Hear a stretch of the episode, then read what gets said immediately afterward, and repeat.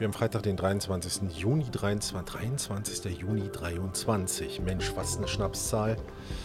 Ähm, und wir, wir hängen hier beide an unseren Handys. Ja. Du äh, guckst irgendwelche aktuellen Zahlen, ich gucke aktuelle Nachrichten.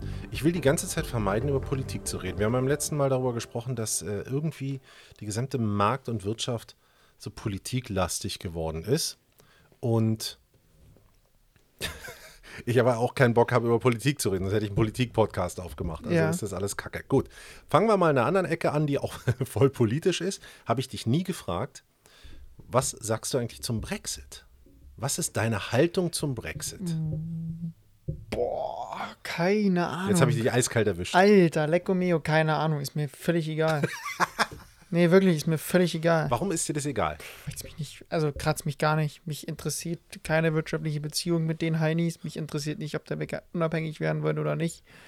Ich habe keine Einschränkungen, außer ich kaufe irgendwie einen Pullover aus UK und muss Zoll dafür bezahlen. Aber ansonsten pff, wirklich habe ich auch gar keine Ahnung. Ähm, ist denn das nicht vielleicht auch ein Markt, der Chancen mit sich bringt? Ich, ich keine Ahnung. Hat dich, auch- hat dich nie Noch interessiert? nie. Brexit hat mich nie interessiert, weil es für mich so absurd ist, sich darüber zu, also darüber zu diskutieren, ob das gut oder richtig ist, dass es mir egal ist. Ich, ich, ich kann Mm. die verstehen, die sagen, war gut, ich kann die verstehen, die sagen, war nicht gut. Na, aus wirtschaftlicher Sicht gibt es ja wenig Gutes. Ja, aus wirtschaftlicher Sicht schon, aber aus politischer Sicht gibt es eigentlich Gutes. Du meinst so, der, der Brite, der jetzt glücklich ist, dass er nur noch Brite und nicht mehr Europäer ist. Ja, Wie verträumt ist das denn? Ich finde es okay. Okay. Ich würde mir auch ein bisschen mehr EU-Einfluss wünschen in Deutschland. Was, mehr EU? Weniger EU. Weniger, weniger. Okay. Mm, Jetzt vom aus der wirtschaftlichen Perspektive oder aus der Aus- persönlichen Perspektive? Aus gesehen? der persönlichen Perspektive. Aus der Okay. wirtschaftlichen Perspektive weiß ich es nicht, weil ich kenne nur die EU, so, also so voll dabei zu sein. das stimmt.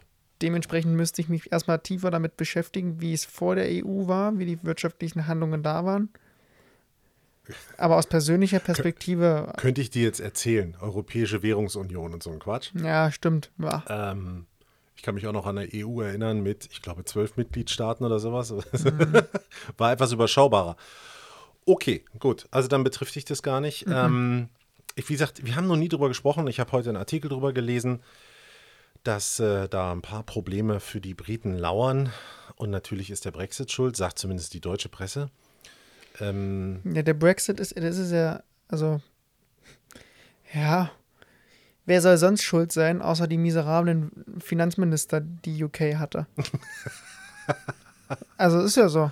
Ja, im Moment äh, fällt der Name Margaret Thatcher und auffällig oft. Die du ja nicht mal mehr miterlebt, aber ähm, das, äh, der Thatcherismus der 80er Jahre ja das Optimale war, war es nicht. So viel, ich habe es mitbekommen, war eine traurige Zeit. Das einzig Positive, was dabei rausgekommen ist, zumindest meine Theorie, dass das äh, Leben in Großbritannien in den 80, späten 70er, frühen 80ern so beschissen war, dass die ganzen Künstler sich massiv ausgedrückt haben und dadurch diese fantastische Musik der 80er Jahre entstanden ist in England. Deswegen bin ich sozusagen Margaret Thatcher persönlich für eine Playlist dankbar, aber rein wirtschaftlich dann doch nicht. Gut, dann will ich dich gar nicht äh, länger m, damit belasten, was Briten haben, was du haben könntest. Ich dachte, vielleicht sagst du, hey, das ist deine Chance, dir ein schottisches Schloss zu kaufen. Tatsächlich, ich, ich weiß, dass du gerne mal Lord werden möchtest. Ja, klar. Ja, nee. Tatsächlich, also, Lord Seebann. l- ja. Ja, nee, mich, also, das tangiert mich wirklich null, ne? Das ist krass. Okay. Das ist wirklich eine der wenigen Sachen, die mich nicht interessieren, was die machen. Da hängt ja nun auch das ganze Empire dran, das Commonwealth. Das interessiert dich auch nicht. Ja, aber das ist auch die größte Bank hier, die, die RBS, nee, wie heißt die, die BRS, British, wie heißt denn die Bank? Fuck, die haben jetzt auch die Zinsen angehoben um 0,5 Basispunkte. Die englische Bank. Ah, wer war denn das? Äh, Die Großbank da. Ähm, HSBC. Nein, Nee, auch nicht. wie heißt denn die? Ist mir egal. Interessiert mich nicht. Okay, komm. Hat mich, hat, hat übrigens an der Börse keine Auswirkung gehabt. Und auch hat nur den, den, den großbritannischen Index da, den Britain 100 oder was das ist, 225, keine Ahnung, hat das ein bisschen bewegt, aber ich habe es mir nicht mal richtig angeguckt, ich habe mir den Namen nicht mehr gemerkt. interessiert mich nicht. Hm, Okay, gut.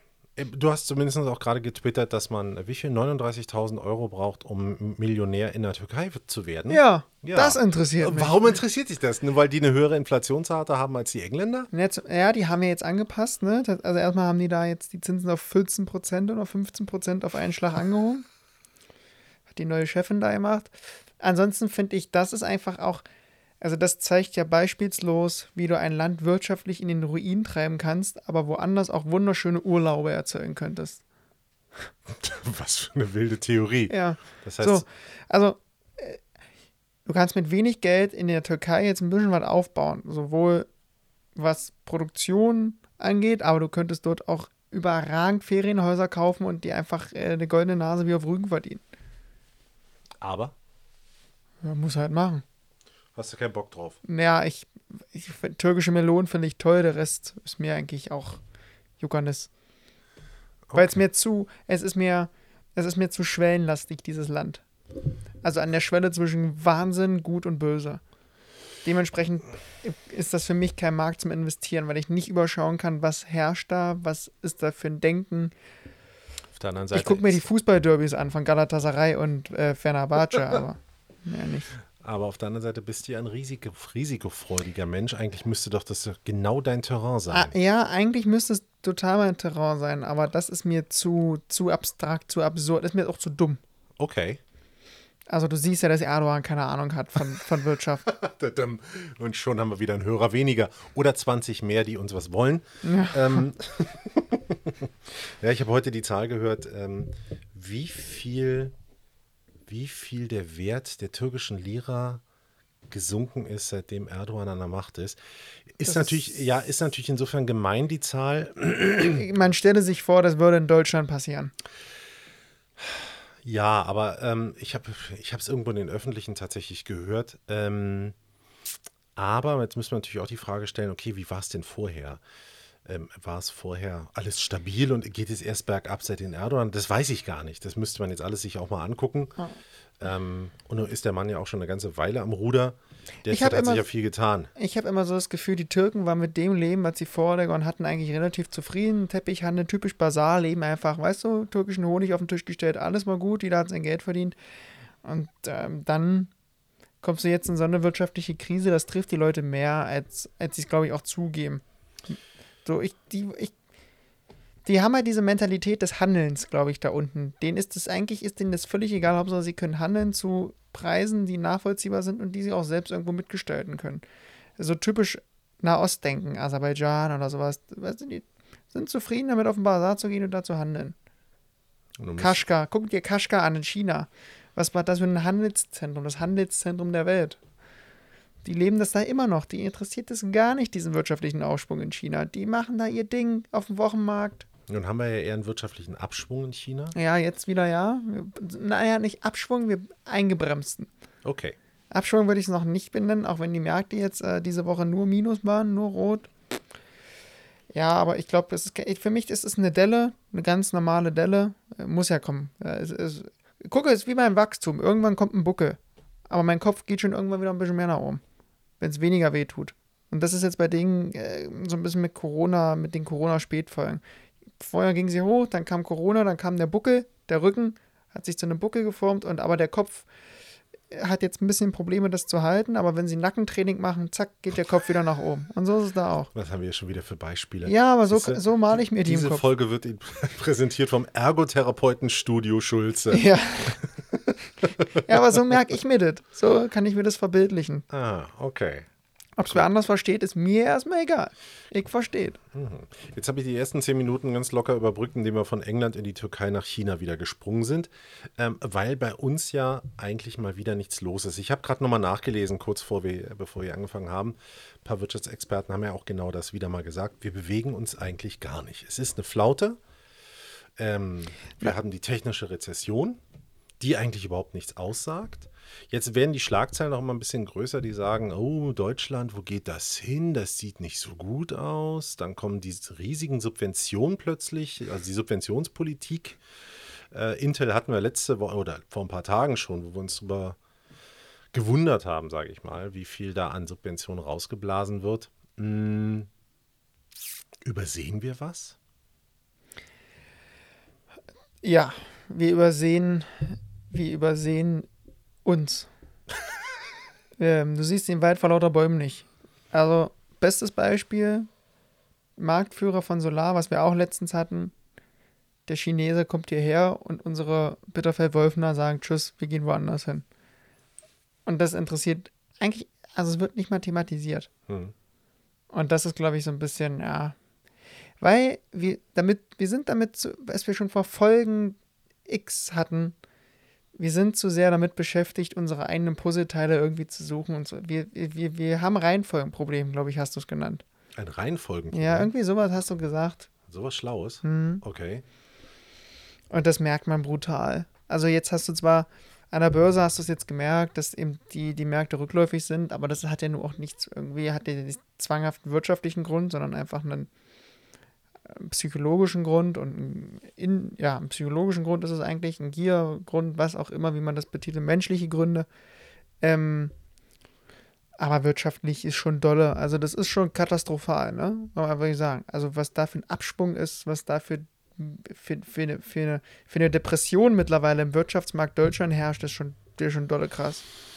Ja, das fängt beim Solar an, das fängt bei den Autobauern, geht es weiter und hört am Ende des Tages beim Bauer auf, der zusieht, dass er irgendwie sein Getreide los wird. Weil wir sagen, ja, wir, wir nehmen es jetzt eh aus der Ukraine, weil die brauchen das Geld. Jetzt nicht falsch verstehen, das soll kein Ukraine-Hate sein, aber am Ende des Tages ist es so. Mhm. So. Und das ist eben genau die Problematik, die ich habe warum die Wirtschaft nicht, also warum die Wirtschaft abflaut. Wir reden, wir, wir, wir gestehen uns nichts mehr ein. Wir sagen uns nicht mehr, das ist doof, das machen wir nicht, sondern wir machen es, weil wir irgendjemandem wieder nett sein wollen. Typisch deutsches Problem. So bin ich auch. Ich möchte irgendjemanden, irgendjemanden helfen, aber bringe mich selber erstmal in Schieflage oder in irgendeine unkomfortable Situation. Und das, so fühlt sich das an. Nur, dass ich halt nicht pleite gehe und der Staat auch nicht, aber eben äh, zusehen muss, dass ich meine Liquidität oder meine, meine Happiness oder was auch immer für einen Indikator wiederbekommen muss. Aber ihm ist ja erstmal geholfen, aber das rächt sich ja irgendwann. Irgendwann ist das ja voll. Und Beziehungsweise, ich habe gerade ähm, gelesen, da ging es um so ein paar Stellungnahmen von, von Wirtschaftsexperten, Wirtschaftsweisen und sowas, die zu dem Konsens kommen, dass man eigentlich überhaupt keine Ahnung hat, wo es hingehen soll. Ja. Also das ist im Prinzip der, der Markt ist komplett impulslos und das Einzige, was da noch bei rauskam, war eben, naja, wenn es gut läuft und die Inflation nicht mehr ganz so hoch ist, dann fängt der Verbraucher schon wieder an zu konsumieren. Überleg mal, ne, dass die das annehmen. Ja, das Guck dir mal, ich habe gestern einen Beitrag gesehen bei der ARD oder ich weiß nicht wo, könnte auch Handelsblatt, glaube ich, war es auch. Die Gastronomie hat schreibt immer noch schlechte Zahlen, weil die Leute immer weniger essen gehen. Erst kam Corona, dann kam die Inflation, dann kam der Ukraine-Krieg, also äh, beides einher. Erst kam der Ukraine-Krieg, dann die Inflation. Die erholen sich ja auch nicht. Dann haben wir auch gesagt, naja, wenn das alles wieder aufgeht, dann gehen die Leute wieder essen, weil sie es schon wollen, weil sie die, die, den Genuss nach Freiheit vermissen. Arschlecken ist Ohrentanz. Aber, weißt du? Ja, ja. Und es ist impulslos. Impulslos an der Börse werden jetzt Quartalzahlen. Kommen jetzt. Aber Wirtschaft, ja, weil wir uns überrennen lassen. Wir lassen uns, wir lassen uns einfach, wie gesagt, ich weiß nicht, wie man das beschreiben soll. Das, wir machen uns einfach was vor. Wir lassen uns, wir lassen uns leiten. Hab, so habe ich das Gefühl. Wir, und, wir leiten nicht selber, sondern wir lassen uns Ja, leiten. und deswegen ist das, was ich zu dir auch meinte, es ist sehr politisch. Es ist sehr politisch, gerade. Wirtschaft wird gerade sehr politisch bestimmt. Ob es Lobby ist oder ob es die Politik ist, völlig egal. Für Deutschland jetzt gesprochen. Also, was hast du denn wirtschaftlich gerade, wo du sagst, oh geil, das, das bringt den Laden hier mal nach vorne? Wir sind in der Energie, haben wir irgendwie Problematiken, wissen nicht, wie es weitergeht, sind irgendwie da doch abhängiger, als wir eigentlich sein wollten. Äh, unsere Startups gehen pleite, weil keine Kohle mehr da ist von den Banken. Unsere Banken müssen Leute entlassen. Also eigentlich ist es ja wirklich das Detroit. Das Detroit-Szenario. Ja. Kann es was damit zu tun haben, weil ich muss gerade an die Autoindustrie denken. Wir werden ja immer mit der Autoindustrie. Ja, liebe Grüße an Toyota, Toyota Tommy. Toyota Tommy. Ähm, also seitdem ich denken kann, ist immer, ja, Autoindustrie in Deutschland, die Autoindustrie und das ist das Rückgrat und bla und blub. So, jetzt gehen wir auf das Ding mit dem Eingestehen mal äh, mhm. ein. Okay, vielleicht müssen wir uns eingestehen, dass wir zwar eine große Autoindustrie haben, aber die eben nur noch Mittelmaß ist. Färbt sich das auf das gesamte Land ab? Also da kann ich es nachvollziehen, dass man einfach sagt, so, naja gut, irgendwie. Wie meinst du Mittelmaß? Naja, die Südkoreaner stellen Autos her, die sind billiger. Die Chinesen stellen Autos her, die haben eine höhere Reichweite bei den Elektroautos. Ich, ich fantasiere jetzt einfach ja. mal. Die Amerikaner stellen Autos her, die auch 300 km/h fahren.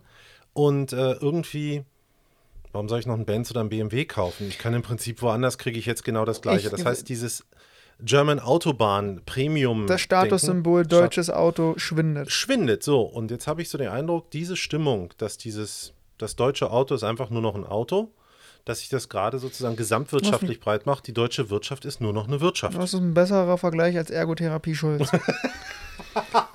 ähm, ja, ich. Ähm, Du, nee, hast du nicht getötet. Markus versucht hier währenddessen gerade eine Mücke umzubringen. Immer noch nicht getroffen. Na, ich gucke mal. Alle bin... guten Dinge sind drei, ne? Ja. Ähm, ich habe ja letztens auch da wieder mit, mit, mit ähm, meinem Autohändler des Vertrauens mittlerweile gesprochen und er hat mir auch so viel, also der ist ja wirklich tief drin in dieser, in dieser Autobranche, in der Mobilitätsbranche und was er da so erzählt hat, das, das heben wir uns mal für ein Special auf. Ja. Ähm, oder für ein ganz anderes Ding. Aber auch das, es ist eben getrieben von Vorgaben. Und wenn du tief drin bist und dich einfach mal damit befasst und einfach mal anschaust, wie, was die Autos so machen oder wie sie so sind, dann wirst du merken, um Gottes Willen. So. Und woanders aber interessiert es keinen, weil die, ja, haben entweder, jetzt werde ich tatsächlich angerufen, das ist ja geisteskrank, ähm, entweder ähm, interessiert es die nicht, sie sagen, ja, wir müssen das machen, oder sie haben halt innovative Ideen, wo sie die Sache noch mit nach vorne bringen. Ja, aber, aber, wir haben nichts. Wir haben halt einfach nur das Auto. Und das, deswegen gebe ich dir recht. Wir haben nur das Auto. Das fährt nur.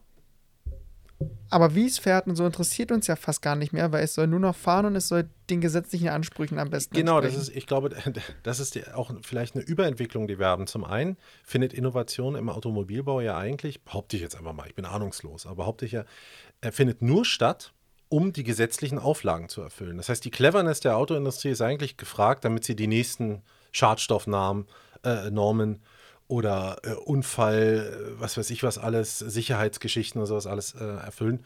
Das heißt, die Zeiten, dass man sagt so, hey, das ist aber jetzt mal eine clever, was hatten wir vorhin, simply clever, ja, mhm. so, hey, das ist ja mal ein smartes Auto, das ist ja mal eine, das war eine, eine schlaue Idee.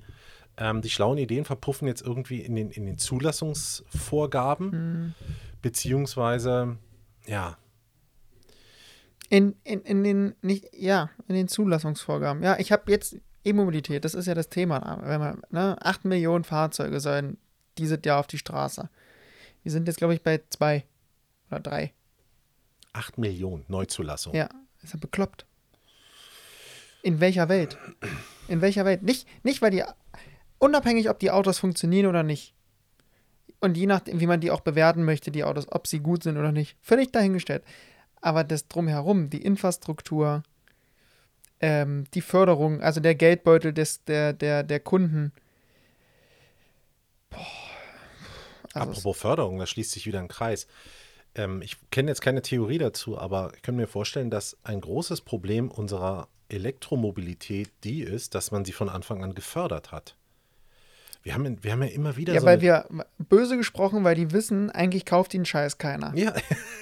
das ist ja so. Ja, und wir hatten es, glaube ich, gerade letztens äh, vor ein paar Tagen diese Geschichte: Hybridfahrzeuge werden jetzt plötzlich nicht mehr gekauft, weil sie nicht mehr gefördert werden. Das so. heißt, die Technik war nie überlebensfähig ja, beim Kunden, weil äh, er hat sie nur gekauft, weil er dann ein paar tausend Euro bekommen ja, hat. Ja, du packst, am Ende des Tages packst du den Kunden, packst du den Deutschen halt da, wo es am besten wirkt, das ist ein Portemonnaie. So, wir regen uns darüber auf, wenn wir Steuern bezahlen müssen, finden wir scheiße, aber wir bekommen ein Auto für 4.000, 7.000 Euro von mir aus gefördert, finden wir toll, kaufen wir, weil ich spare ja Geld. Deutsche Mentalität. So, Schwäb, die, die Schwaben. Das ist, wir, sind, wir sind alle Schwaben. wir sind alle Schwaben. Nein, ich habe kein Elektroauto gekauft. So, äh, ich auch nicht, weil ich aber nicht, weil ich ein Problem mit der E-Mobilität habe. Doch, habe ich, aber weil mich es A ähm, vom Feeling her nicht, nicht, nicht greift und weil ich nicht an die Technik glaube. Für mich ist, ist synthetische Kraftstoffe der Key, dann kommt Wasserstoff und dann von mir aus Elektrizität. Aber für mich synthetische Kraftstoffe. Deswegen hoffe ich, das habe ich auch zu Toyota gesagt, Toyota Tommy, Toyota. Oh. Ähm, ich hoffe, dass die Formel 1, wenn sie 2026 mit synthetischen Kraftstoffen fährt, ein Bewusstsein schaffen kann und bitte auch soll und muss, dass diese Technologie der, der erfolgreichste werden kann. Aber dazu müssten alle Formel 1 gucken. Die Zeiten sind ein bisschen vorbei. Und die Zeiten sind aktuell wieder, ja, jetzt stagnieren die Zahlen ja wieder, weil wieder nur einer gewinnt. Aber das ist eben der Wettbewerb, es ist, ne, Technik macht schon möglich. Wir schmeißen die ganze Zeit Mazda zwei. hat das ja auch, ne, mit ihrem Mhm. Sky Active Motoren, die laufen, die laufen nicht so geil und fühlt sich auch ein bisschen, ja, du denkst, du hast 180 PS, aber hast irgendwie nur 125. Aber da ist die Verdichtung hier anders. Ähm, das ist schon geil. Und das ist ja Know-how, was wir nutzen müssen. Und stattdessen sagen wir, brauchen wir nicht weg mit dem, äh, das ist ja wirklich, alter, lecco mio. ja, das ist ein Thema, das Ja, Special. Genau, Special. Wobei ich eins noch aufgreifen möchte, wir schmeißen die ganze Zeit Auto und Mobilität zusammen. Ich glaube, das ist aber ein feiner Unterschied. Wenn du Auto fährst, dann hast du so eine Faktoren wie zum Beispiel Feeling. Du hast Mhm. gerade vom Feeling gesprochen. Das kann mir bei Mobilität ja eigentlich scheißegal sein. Du, finde ich nicht. Wenn ich mal ein, Van Move Fahrrad habe, Ein ist ein, ein ein? Van Move, das der Mercedes unter den Fahrrädern. Okay. Dann ist es ein Feeling, dann ist es ein Statussymbol. Wenn ich mein Klapprad fahre, ist es vielleicht auch noch ein Statussymbol, weil es klassisch ist. Aber fahre ich ein normales Bosch-Fahrrad, Was kostet denn einfach ein Move-Fahrrad? ich glaube 2.000, 3.000 Euro, Das finde ich jetzt relativ günstig. ja, ist halt total mit, also der Elektromotor ist ja nicht irgendwie draußen rangeschraubt, der ist da drin, das ist mit Touch und all so ein Schnurbel Okay. Hm. und Warnsirene und all so ein, was die Welt nicht braucht. Ja, aber trotzdem, wenn ich jetzt ein Mobilitätsproblem habe, Mhm. weil ich auf dem Land lebe, du weißt das. Kommst mit dem Move nicht weit. Ja, aber dann komme ich mit einem Elektroauto. Es ist mir eigentlich scheißegal, was da für ein Motor drin ist. Ich muss von A nach B kommen, weil der Bus nicht fährt. Punkt. Wenn ich aber sage, so wie ich, ich lebe mitten in der Stadt, ähm, ich brauche eigentlich gar kein Auto. Wenn ich ein Auto habe, dann muss es sozusagen mir auch ein Lebensgefühl oder einen Mehrwert geben, außer Mobilität, weil die kriege ich für 49 Euro ja pro Monat vor die Tür gestellt. Hm. Also, wie gesagt, meine Theorie für den heutigen Tag ist, dass wir eigentlich unter so einem ähm, Autowirtschaftsblues leiden in der gesamten Bundesrepublik, das uns jetzt sozusagen auf die Füße fällt, dass wir uns immer über die Automobilwirtschaft definiert haben und jetzt irgendwie alle mitkriegen, so kaugummiartig sich deren Geschäftsfeld auftut, tut sich der Gesamtmarkt Mhm, auf. Das ist überragend, ja, ist gut. Ja. Ist nur aus dem Bau. ist- ja, Ich, ich prophezei mal wieder. Ich brauche so eine Glaskugel hier, die immer Ja. dann blinkt, wenn ich eine schlaue, eine schlaue Idee Das habe. Seban-Orakel. Super. Super. Gibt es auch als Kuscheltier. ja, oh, das ja? wäre geil. 100 Prozent. Ja. Mitten in der Nacht schreit ich das an. du wirst morgen sterben. Kommt bestimmt super. Ja. Ja, das Risiko, ob du das mit ins Bett nimmst oder nicht, dann halt, ne? Das, Das, das, das ist ja. Könnte dir eine Recession äh, unterbrechen. ja. Also ich, ja, das ist, ist aber überragend zusammengefasst. Das ist überragend. Ist, Ja. wie gesagt, ist, ist nur eine Theorie. Nee, wir, doch, hatten, wir, hatten schon, wir hatten schon einen Haufen geile Theor- Theorien, muss ich sagen. Ähm, die stapeln wir einfach mit obendrauf. Ähm, was steht sonst noch an? Quartalszahlen kommen. Es wird interessant, wie nächste Woche der Markt wieder, wie sich der Markt verhält. Ob er jetzt diese Zinssaugung von Jerome Powell und von, wer war noch? Irgendwer hat noch irgendwie wird mit Zinsen, ach, keine Ahnung. Ob sich das wieder verfliegt oder ob wir jetzt wirklich diesen, ja, ob wir jetzt wirklich mal eine Einpreisung sehen der gesamtwirtschaftlichen Lage in den USA, in, in Europa, in Deutschland, whatever. Das bleibt weiterhin spannend. Ich bleibe weiterhin im Lager der Bären. Ähm, lag ein halbes Jahr fast damit nur falsch, aber interessiert mich eigentlich nicht, weil die, weil, ähm, weil ich weiß, ich habe recht. Wenn du nach zwei Jahren damit richtig liegst und abräumst für Ich zwei weiß, Jahre, ich, ist ich, ja alles gut. Ich weiß, ich habe recht. Bloß der Markt Weiß will es noch, will es noch nicht. Ah. Ich weiß, dass ich recht habe. Ich weiß, dass morgen Stanley McMike Wilson, Mike Wilson recht hat. Der Markt will es nur noch nicht.